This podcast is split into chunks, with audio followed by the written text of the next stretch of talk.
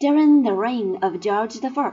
and George II. a succession of great Whigs, of whom one, Sir Robert Walpole, held office for twenty one years, formed the Cabinet Council of the King. Their leader was finally recognized as the official leader, not only of the actual Cabinet, but also of the majority party in power in Parliament.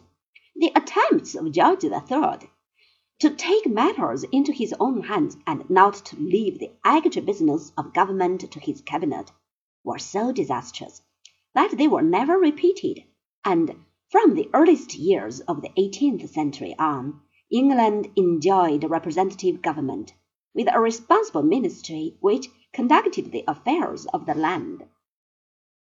To be quite true, this government did not represent all classes of society less than one man in a dozen had the right to vote, but it was the foundation for the modern representative form of government. In a quiet and orderly fashion, it took the power away from the king and placed it in the hands of an ever increasing number of popular representatives.